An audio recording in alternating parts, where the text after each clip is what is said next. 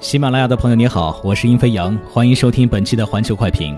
四月八日，习近平总书记在中共中央政治局常委会上提出的“做好较长时间应对外部环境变化的思想准备和工作准备”的重要论断，引发高度关注。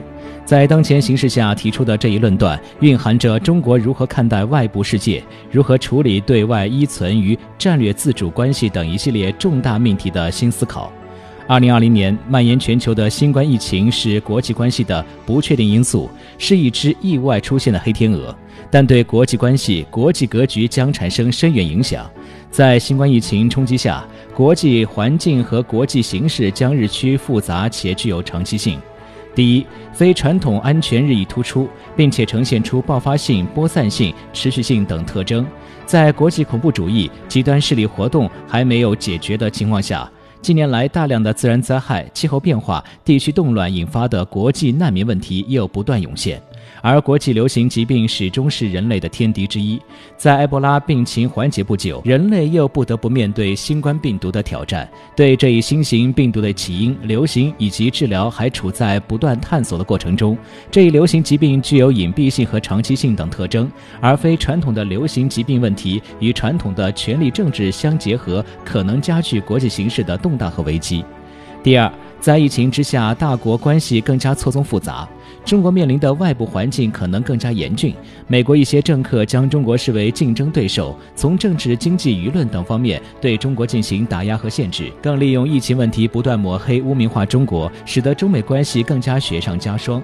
美欧一些充满偏见的政客们还可能发起针对中国的一系列对立行动，从而挑起新一轮东西方对立。经济全球化的走势、全球治理的改革与提升将进一步受阻。疫情下的文明间的摩摩擦、种族冲突、经济甚至是制度之争都可能被放大、夸大或误解，加大了国际关系危机、外交和公共外交的难度。第三。中国受到外部因素影响的程度不断加大。随着改革开放的不断深入拓展，中国在能源资源、高技术产品、金融等方面对外依存度在不断攀升。二零一九年，中国进口原油五点零六亿吨，对外依存度高达百分之七十二。虽然管道燃气进口区间多元化，但管道安全运营保障机制仍有待完善。中国从中东进口的原油及液化气占比较高，容易受到国际市场或政治形势波动的影响。商务部发布的数据显示，二零一八年中国对外直接投资一千四百三十点四亿美元，略低于日本的一千四百三十一点六亿美元，成为第二大对外投资国。在疫情肆虐之下，中国的贸易、金融、商务服务、人员交往等受到较大程度影响。中国的产业链延伸，中国融入世界的进程，“一带一路”建设都可能因为疫情受到影响。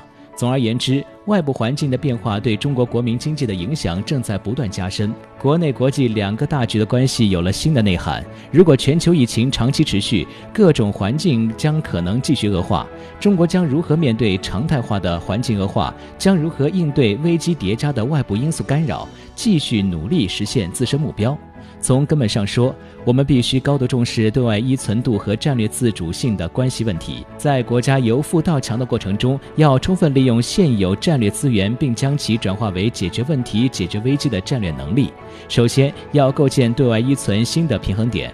中国这样的大国必须构建对外依存新的平衡点，让别国对中国的依存与中国对别国的依存保持对称性，改变过去对某些国家不对称性、相互依存的局面面。唯其如此，才能更好地保持好中国作为世界大国的战略自主性。从战略布局、进出口替代等方面，构建全新的对外开放布局。在这方面，欧亚大陆将成为新的重点。其次，要进一步强化战略自主性。强化战略自主性的方法之一，就是强调可替代性和风险分担，分散风险，建立新的合作市场，扩大国内市场，形成有效可靠的内循环。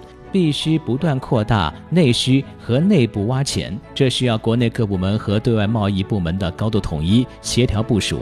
中国自身发展也为增强战略自主性提供了重要基础。能源的多种新型可替代技术可以减少对外部传统能源的依赖，增强科技的自主性也是保障中国战略自主性的关键所在。最后，要进一步增强战略储备。